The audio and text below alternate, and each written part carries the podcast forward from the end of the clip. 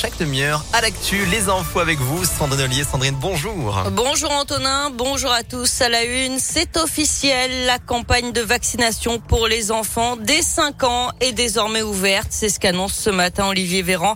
Le ministre de la Santé assure avoir eu l'avis favorable de toutes les autorités sanitaires et scientifiques. Les injections se feront dans 350 centres en France, mais aussi dans les cabinets des médecins de ville et en pharmacie.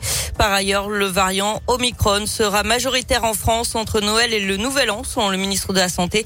On devrait atteindre, voire dépasser les 100 000 cas de Covid par jour d'ici la fin du mois.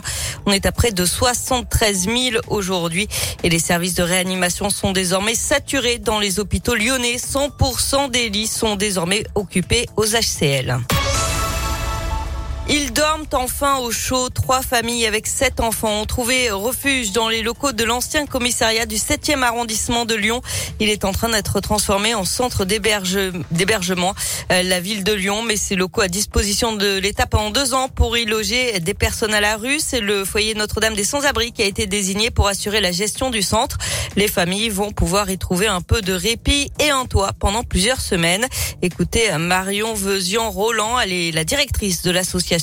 Nous avons eu les clés mercredi 15 décembre. Lundi matin 20 euh, décembre, les premières familles étaient là. Il y en a trois actuellement. Elles occupent cette partie euh, du, du commissariat pendant que nous faisons des travaux dans la partie police nationale à côté, euh, ce qui nous permettra d'accueillir plus de monde. Ce sont les équipes qui, quand elles prennent en main un site, se débrouillent pour qu'il soit autant que faire se peut et en tenant compte des contraintes aussi accueillantes possible. Donc il y a effectivement des guirlandes de Noël et des nounours sur les lits pour les enfants. Ça vient beaucoup des dons que nous recevons et euh, le foyer depuis sa création il y a 70 ans euh, est aussi très en lien avec la générosité des Lyonnaises et des Lyonnais, donc et des métropolitains aussi. Et donc ça c'est précieux pour nous, ça nous permet d'être réactifs, d'alimenter voilà les centres d'hébergement en vêtements, en, meubles, etc. Euh, en tant que de besoin. Et cette année, la ville de Lyon a aussi mis à disposition des services de l'État sans place d'hébergement d'urgence en rénovant des appartements qui font partie de son patrimoine.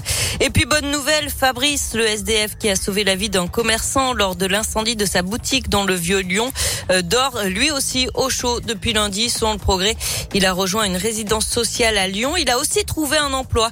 Un chef d'entreprise l'a contacté directement. Il commencera en janvier dans le secteur de la manutention.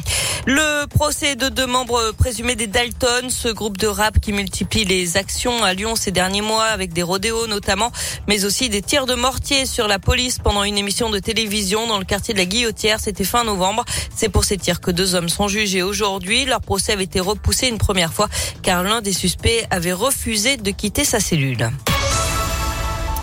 On passe au sport avec du foot et les Bad Guns qui sortent du silence. Le groupe d'Ultra Lyonnais a publié un communiqué hier pour revenir sur les incidents de vendredi dernier lors du match interrompu face au Paris FC.